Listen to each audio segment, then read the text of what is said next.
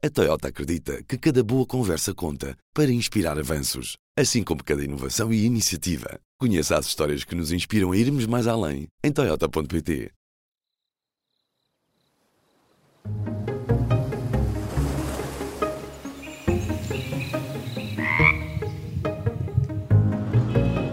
Este é o azul.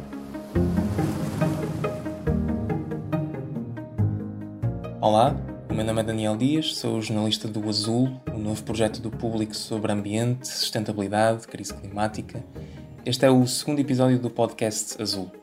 A nossa convidada de hoje é Estrela Matilde, natural do Alentejo, é atualmente diretora executiva da Fundação Príncipe, uma ONG que se dedica à conservação da biodiversidade da Ilha do Príncipe. Vamos falar aqui um bocadinho sobre tartarugas, plástico, espécies endémicas, caça ilegal. Vamos falar sobre o trabalho desta bióloga portuguesa que muito recentemente foi distinguida na edição deste ano dos prémios Whitley, um galardão britânico que tem como objetivo reconhecer líderes de projetos uh, destacados no que diz respeito à conservação dos ecossistemas. Bom, temos aqui muito para desbravar, Estrela. Para começar, eu gostava que nos falasse sobre o momento em que se instala em São Tomé e Príncipe. Quando é que se inicia este capítulo da sua vida e porquê a mudança para o continente africano? Antes de mais, olá Daniela, é um prazer estar aqui, obrigada pelo convite. Um, eu tive esta oportunidade há quase 10 anos atrás um, e no fundo era uma oportunidade para 6 meses, 6 meses que se tornaram em 10 anos, uh, porque pronto, a vida tem destas coisas.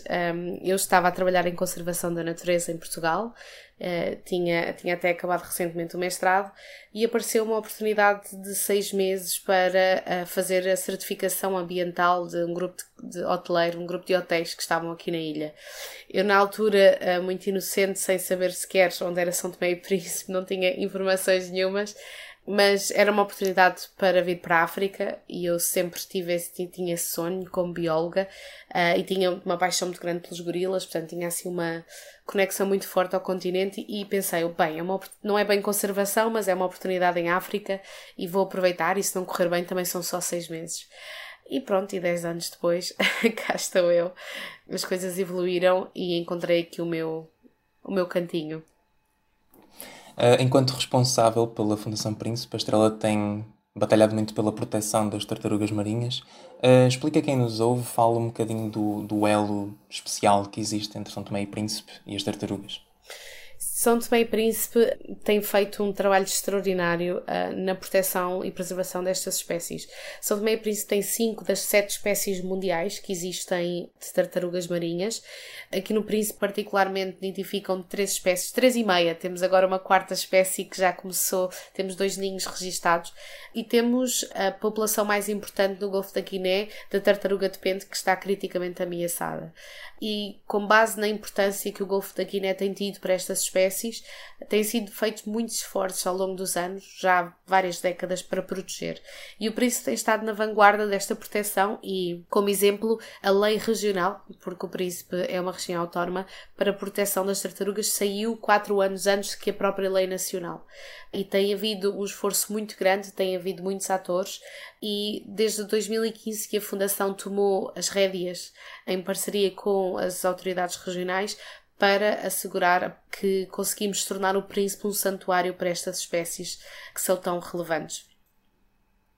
O contacto das tartarugas com uh, microplásticos pode, entre outras coisas, fazê-las sofrer de uma doença chamada fibropapilomatose. Ora, de que é que falamos quando falamos deste palavrão? Explique. As fibropapilomatose, ou os fibropapilomas, são, são tumores que, não sendo malignos, se estiverem em zonas cruciais, como por exemplo nos olhos ou, ou nas barbatanas, podem de facto causar a morte dos animais não sendo malignos, são tumores que estão já, e já foi provado por vários estudos, associados à poluição. Portanto, são tumores que aparecem nas tartarugas e que estão associados à poluição. Sabemos que as contaminações têm levado ao aparecimento destes tumores e nós, infelizmente, temos tido algumas tartarugas a aparecerem aqui na nossa região, juvenis, com estes tumores e que há muito pouco a fazer aqui, sendo que não temos um espaço de tratamento, nem temos uh, veterinários na ilha, portanto, o nosso papel aqui, o nosso trabalho que temos feito é um papel de conservação e de proteção dos habitats, de integração das comunidades locais, educação e sensibilização, de implementação no terreno, de garantir que temos um santuário, de facto, uma ilha onde elas consigam passar aqui todos os estágios da sua vida, mas não temos condições nem as ferramentas necessárias para tratar estes animais que nos chegam doentes. Tentamos fazer aquilo que conseguimos quando eles nos chegam doentes, mas infelizmente a maior parte das vezes chegam já mortos e, portanto, estamos a ver de facto o impacto da poluição em tartarugas com esses tumores. E não só nós, todas as temporadas temos tartarugas que nos chegam mortas ou bastante debilitadas e acabam por morrer e quando uh, fazemos a necrópsia encontramos muito plástico no seu sistema o que é perturbador. Chegamos a sentir quase impotentes, não é? Porque isto é um, é um problema global e mundial. E um dos meus colegas que esteve comigo durante os Whitley Awards falava nisso, que é uma grande besta que estamos aqui a tentar controlar. Nós que somos uma ilha tão pequenina, mas uh, sofremos de forma direta e todos os dias vemos os impactos que a poluição e os plásticos têm nos ecossistemas. E quão grave era esse cenário quando a estrela chegou à Ilha do Príncipe pela primeira vez? Eu, quando cheguei a primeira vez e que tive a oportunidade de ver as tartarugas pela primeira vez, logo quando cheguei, uh, foi uma experiência extraordinária. Isto de ver estes gigantes que não é parecem dinossauros super enormes, mas também tão frágeis a nidificar aqui nas nossas praias, foi assim uma cena, um, um sentimento de de quase de dever de, de as proteger e de, de, de, como é que é possível estes animais terem sobrevivido tantas gerações, tantos milhares de anos, para estarem agora tão ameaçados pela mão humana. Aqui, nos anos 90, não havia tartaruga que subisse à praia que não estivesse depois no prato. Portanto, a tartaruga era um recurso alimentar e era uma fonte de proteína muito grande e as tartarugas estavam a ser dizimadas. Felizmente, foram feitos muitos esforços por várias organizações desde essa altura para integrar a conservação das tartarugas nas políticas nacionais e temos tido resultados. Aqui no Príncipe, por exemplo, a Fundação tem feito esse trabalho de contratar ou integrar nas nossas equipas antigos caçadores de tartarugas. A maior parte dos nossos monitores eram antigos caçadores e são hoje os, os protetores, não é? Nós, na fundação em si, temos 64 pessoas a trabalhar connosco, 98% locais, e mais de metade trabalham no nosso projeto de tartarugas marinhas. E também eu acredito que nós já conseguimos mudar uma geração, porque fizemos um, um brainwashing às, às, crianças aqui da ilha, para quem nestes anos todos já não é normal, já não é comum comer tartaruga, já não faz parte da cultura, já não faz parte da tradição, já não é algo que esteja no seu dia a dia.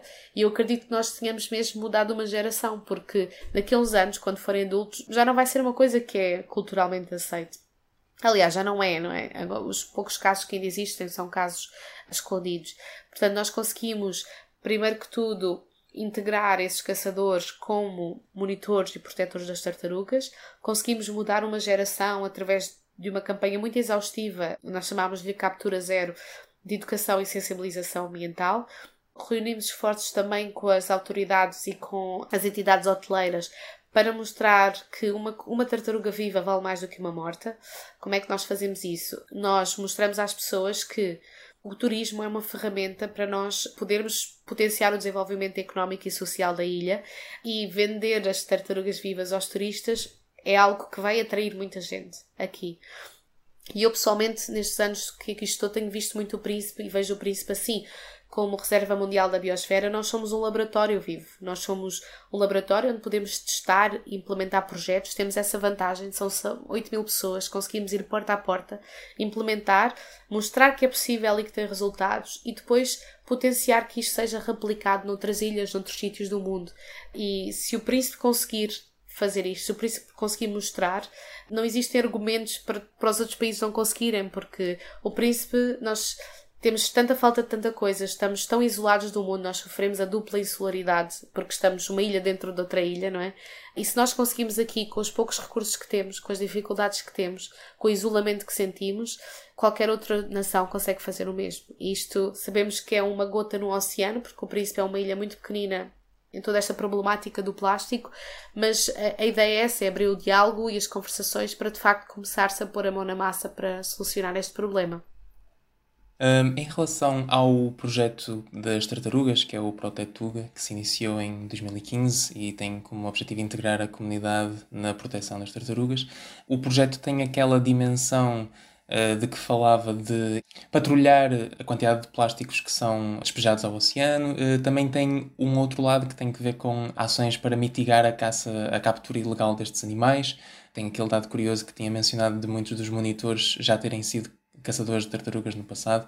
Que outras linhas de atuação é que existem ao abrigo deste projeto? O projeto Protetuga tem três áreas de atuação. A primeira é a área de proteção e monitorização. Nós monitorizamos durante a temporada das tartarugas todas as tartarugas que vêm à praia desovar. Este ano tivemos uma temporada recorde com mais de 2.600 ninhos e temos uma equipa de mais de 30 guardas, monitores, não são guardas, são monitores. Temos uma equipa de monitores de praia que durante a temporada fazem a monitorização de todas as praias com acesso à noite.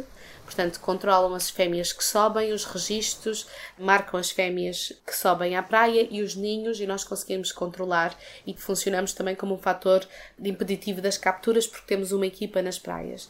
E depois temos uma equipa de monitores de mar, que são os monitores que estão nos barcos durante o dia, e esses fazem a monitorização da zona costeira e também vão às praias que não temos acesso por pé. Portanto, aí conseguimos controlar também os ninhos que são colocados ou que são postos em, em, em praias sem monitores.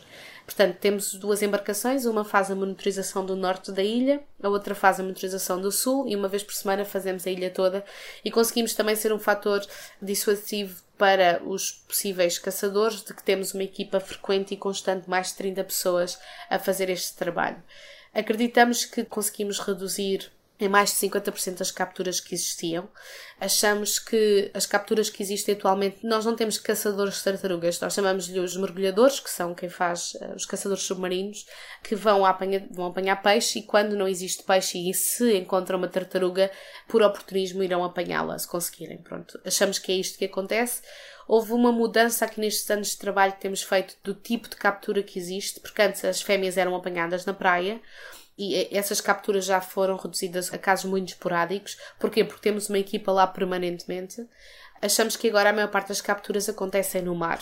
E como acontecem no mar e as tartarugas são mortas e as carapaças são atiradas à água, é muito difícil encontrar os vestígios, não é? Por isso nós somos muito cautelosos quando dizemos que acabamos com as capturas, nós não temos essa certeza, não é? Nós temos, sabemos que houve uma redução muito grande no número de registros, mas pode ser que estejam a existir capturas a que nós não consigamos identificar por essa mudança de paradigma, não é? E é isso que temos que reforçar. Por exemplo, se aparece uma canoa com pescadores e tem baldes fechados, a nossa equipa não tem autoridade para pedir para abrir e ver o que tem, não é? Então, o que nós fazemos é levar e temos uma parceria com a Guarda Costeira que vai connosco nos barcos e eles sim têm essa, essa autoridade para perceber se está a haver capturas ou não. Portanto, este é um componente muito grande, controle da população, controle da nidificação e depois a nossa equipa também faz a limpeza das praias, não é? para garantir que as tartarugas têm as praias livres para poderem nidificar, não é?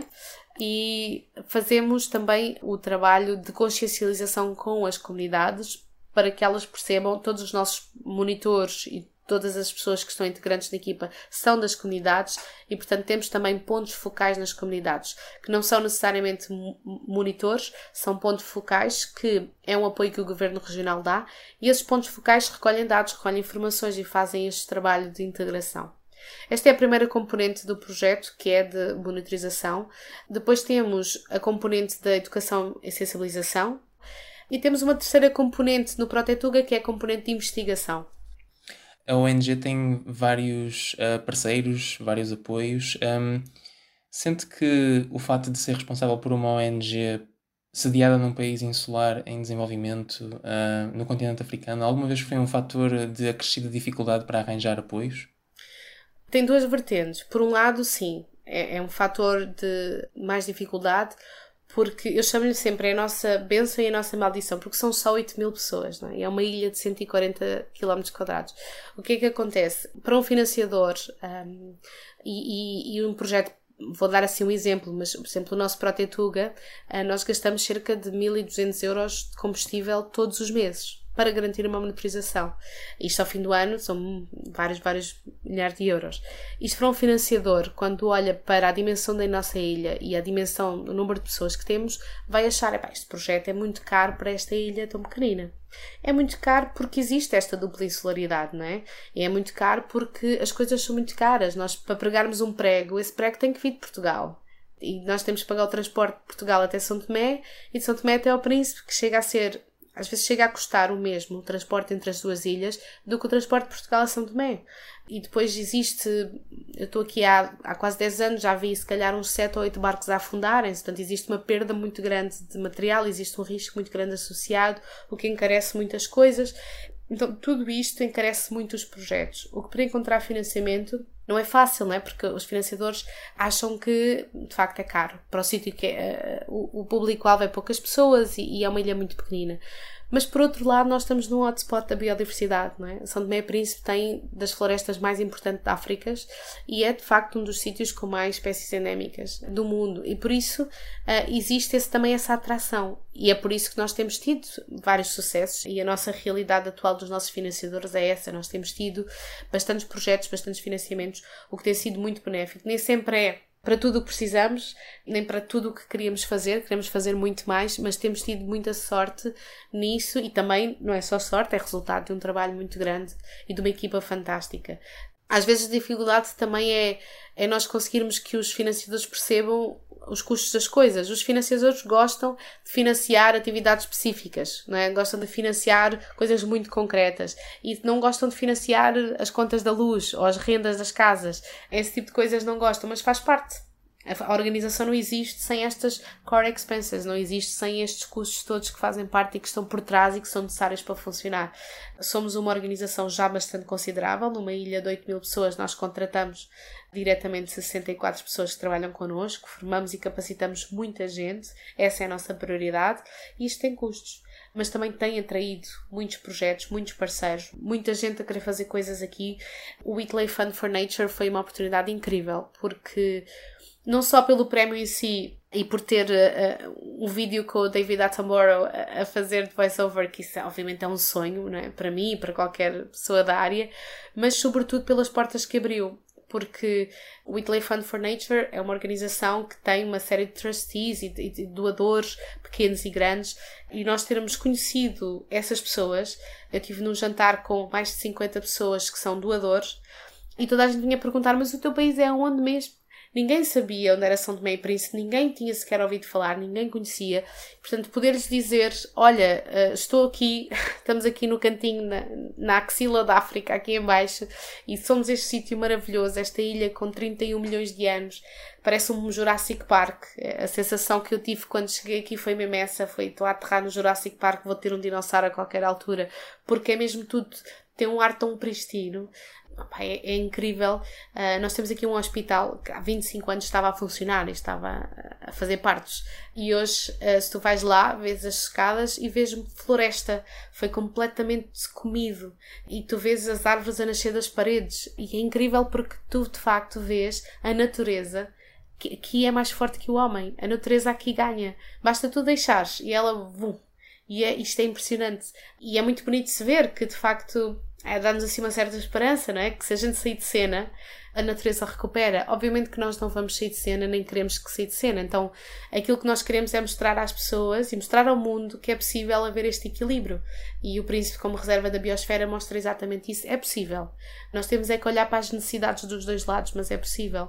E eu tenho aprendido imenso. E como bióloga da conservação, normalmente nós não conseguimos ver o resultado do nosso trabalho nos anos em que somos vivos, não é uma coisa de gerações, é uma coisa de muito tempo. E aqui conseguimos ver, se calhar sou uma coisa muito egoísta, mas em Portugal Portugal eu seria mais uma em 11 milhões. E aqui sinto que faço a diferença, aqui sinto que o meu trabalho importa, aqui sinto de facto que estamos a fazer um mundo um bocadinho melhor. E foi quando vim para cá que senti exatamente isso, que senti, olha, apesar das dificuldades todas, atenção, isto é um sítio muito difícil de se viver porque é mesmo, tu queres é, pregar um prego tens que esperar seis meses e de repente o barco afunda e, e estás semanas sem energia e de repente acontece qualquer coisa e não tens condições de hospital e tens que esperar para conseguires voar daqui para fora e sentes nesta prisão dourada. É o sítio mais bonito do mundo, mas também é muito difícil de se viver aqui. Mas as pessoas são tão extraordinárias mostram-nos que estão abertas a esta questão de, mesmo com as dificuldades todas que têm na vida, são os primeiros a dizer: Ok, isto é importante, então vamos lá, juntos este engajamento, este sermos 8 mil a trabalhar em conjunto para proteger uma ilha, é uma coisa que me dá um, um orgulho tremendo. E poder ter recebido este prémio uh, em representação deste trabalho todo, porque não é só o meu trabalho, é um trabalho de 8 mil pessoas que eu estava a representar e que estou a representar com muito orgulho. É o trabalho de mesmo muitos anos, é um trabalho de muita gente e termos conseguido pôr um príncipe no mar, no mundo, ter a princesa a, a saber onde é o príncipe agora, foi mesmo uma oportunidade incrível. Uh, e eu espero que, sobretudo, também que atraia pessoas a virem cá, a verem o príncipe, a virem conhecer uh, de facto o sítio mais bonito do mundo. A estrela, em tom de brincadeira, costuma dizer que uh, quer mudar o mundo uma ilha de cada vez. Uh, tem alguma mensagem que queira deixar a quem nos ouve e, se calhar, as pessoas mais, mais jovens, inclusive, que estão neste momento a, herdar um planeta uh, fragilizado? Gostava sim, e, e perdoem-me já se falar demais, mas eu, eu acho que é muito importante que toda a gente perceba, jovens e não só, que está em cada um de nós a responsabilidade de mudarmos o mundo, de facto eu descobri esta minha missão de vida, que é mudar o mundo uma ilha de cada vez, aqui no Príncipe, e, e, estou a fazer esse trabalho no Príncipe, e também descobri, eu acho que tarde demais, a importância de mudar a mim própria enquanto ilha, eu, Estrela Matilde, porque uh, isto aconteceu em 2018, uh, eh, eu tive assim uma espécie de epifania, que estava a tomar banho e olhei assim para o chuveiro e vi pá, uma série de garrafas de plástico, não é? Shampoos, amaciadores, cremes, não é? essas coisas todas, e senti-me assim, senti-me uma hipócrita, porque eu estava há anos a trabalhar no Príncipe, a alertar as pessoas e falar dos plásticos, quando eu própria, enquanto consumidora, não parava um minuto para pensar naquilo que eu estava a fazer. E o que eu estava a fazer era ir a Portugal de férias, encher duas malas de plásticos e produtos que eu achava que eram importantes para mim, para viver aqui, e trazia para o Príncipe, enchia o Príncipe de lixo. E ter tido essa epifania foi mesmo um momento chocante, porque eu parei, comecei a ir às minhas gavetas e aos meus armários e fiquei chocada. Fiquei chocada depois ao perceber como é que eu, com os 30 anos na altura que tinha, nunca tinha ouvido falar do copo menstrual, que é uma coisa que existe desde os anos 60, e coisas tão pequenas. E lembro-me que, que para pensar e disse: pá, não pode. Eu tenho que começar por mim própria. Eu lembro-me perfeitamente também que a primeira coisa que fiz foi uma colega minha publicou, uma amiga minha publicou uma publicação muito simples sobre o lenço da suar. A questão de usar os lenços de paninho. Uh, e eu que sou uma ranhosa imaculada, ando sempre a suar-me, andava a comprar aqueles pacotes cheios de pacotinhos, cheios de pacotinhos, cheios de pacotinhos, cheios de plástico. E pensei, por que não? Quer dizer, não existe uma única razão neste mundo para eu não mudar para os lenços de pano. E essa foi a primeira mudança que eu fiz. Aí nunca mais voltei atrás. E a partir daí comecei a ir mudando, pouco a pouco. Só que pode ser, como é que se diz? Overwhelmed. Ah, pode ser hum, assoberbador quando nós olhamos para a questão do ah, vou ser plástico zero e os exemplos no mundo que existem, a Bea Johnson, etc., que são, vivem uma vida zero plástico e utilizam uh, o musgo em vez do papel higiênico, as pessoas ficam logo. Eh, mas nós não temos que ir a esse extremo, não é? Nós só temos que cada um de nós pouco a pouco, uma vez por semana, de vez em quando, ir fazendo uma mudança, pouco a pouco, essas mudanças vão entranhando e irmos sendo milhões imperfeitos, porque aí sim conseguimos fazer a diferença, não é? Esta utopia do zero plástico e do desperdício zero é de facto uma utopia. O plástico é uma, é uma coisa importante, é importante na medicina, é importante numa série de outras coisas. Não é o plástico mal da fita. O mal da fita é o nosso comportamento, é o nosso consumismo, é o descartável, não é? E de facto há muito que mudar nas políticas e, e os políticos têm que mudar e os países têm que mudar. Mas se nós, como consumidores, fizermos melhores escolhas, se nós, quando formos ao supermercado, escolhermos um iogurte de vidro em vez de um iogurte de plástico, ou se começarmos a fazer essas mudanças, o mundo, a indústria muda temos é que ter muito cuidado para não entrar no jogo do greenwashing, que começa a ver que é, em vez das palhinhas de plástico, agora há palhinhas de papel, em vez de não sei o quê, então é, o problema é o mesmo. É o descartável, é o consumir uma vez e jogar fora, não é? E é isso que nós temos que mudar. E às vezes não é confortável, é sairmos da nossa zona de conforto porque temos que fazer algumas mudanças que nos dão mais um bocadinho de trabalho, não é? Andar com garrafas de água connosco, andar com os copos do café connosco, etc. Mas se nós fizermos isso e olharmos para nós, nós de facto podemos mudar o mundo. E o príncipe, como é muito verde, enche-me de esperanças, porque se nós conseguimos fazê-lo aqui, é para toda a gente consegue fazê-lo. Portanto, eu sei que há a questão da depressão verde, que os jovens agora estão a passar, não é? É com ansiedade. É com ansiedade. E eu percebo isso. Mas nós temos é que ver o que é que nós podemos fazer para mudarmos a nós próprios, a nossa ilha interior. E a partir do momento que começamos a fazer isso, sem grandes alarmismos e radicalismos e, e sem críticas, não é?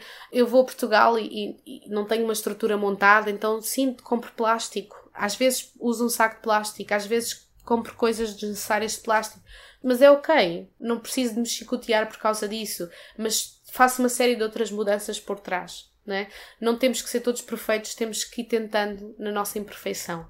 E é isso que eu tenho aprendido e é isso que eu desejo passar a toda a gente, porque o lixo que vocês produzem aí, não é? aquele copo que vocês consomem de plástico ali no McDonald's, às vezes pode parar aqui numa tartaruga no príncipe porque vivemos num mundo global e estamos todos ligados, portanto, o impacto é global, mas cabe a nós fazermos essa mudança.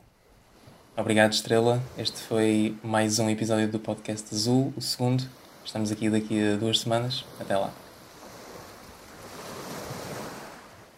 Foi esta a nossa conversa com a bióloga Estrela Matilde, conduzida pelo jornalista Daniel Dias. Neste segundo episódio do podcast Azul, deixamos novas sugestões de leitura para explorar no nosso site. Andréia Azevedo Soares conversou com um especialista da Associação Zero que explica que Portugal está muito longe da meta europeia de reciclagem de resíduos urbanos. Em 2020, Portugal reciclou 16,1% do lixo, menos 5 pontos percentuais do que tinha reciclado em 2019. Os ambientalistas consideram estes resultados um falhanço sobretudo se pensarmos que a meta da Comissão Europeia para 2025 é que os países estejam a reciclar 55% dos resíduos urbanos. Já a Cláudia Carvalho Silva escreve esta semana sobre microplásticos, uma ameaça invisível, mas que está em todo o lado. É muito difícil ver nos livros dele, não é? Nem queira saber, estão em todo lado. todo, todo, todo lado os cuidados que nós temos que ter quando fazemos a preparação de um filtro para análise, senão a uhum. amostra uhum. toda contaminada com fibras e outras partículas que andam no ar junto de nós. No site do Azul, pode ler o texto da Cláudia em conversa com investigadores do Centro de Ciências do Mar da Universidade do Algarve e ainda explorar uma infografia sobre o que são microplásticos e quais são os perigos. Este trabalho tem também a assinatura do José Alves e da Gabriela Gomes. Para fechar as nossas sugestões, um texto da Clara Barata sobre como a poluição mata 9 milhões de pessoas por ano. Isto é, uma em cada seis mortes prematuras no mundo. Só a poluição atmosférica causa 6 milhões e 500 mil mortes todos os anos, em particular em países de baixos rendimentos. A estimativa está num artigo publicado na revista The Lancet Planetary Health, que a Clara Barata esteve a analisar. São alguns dos trabalhos que pode ler em público.pt azul. E se gostou de ouvir este episódio, siga o podcast na sua aplicação preferida para não perder o próximo.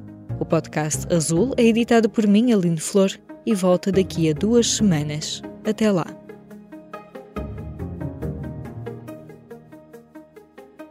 O público fica no ouvido. A Toyota acredita que cada boa conversa conta para inspirar avanços, assim como cada inovação e iniciativa. Conheça as histórias que nos inspiram a irmos mais além em Toyota.pt.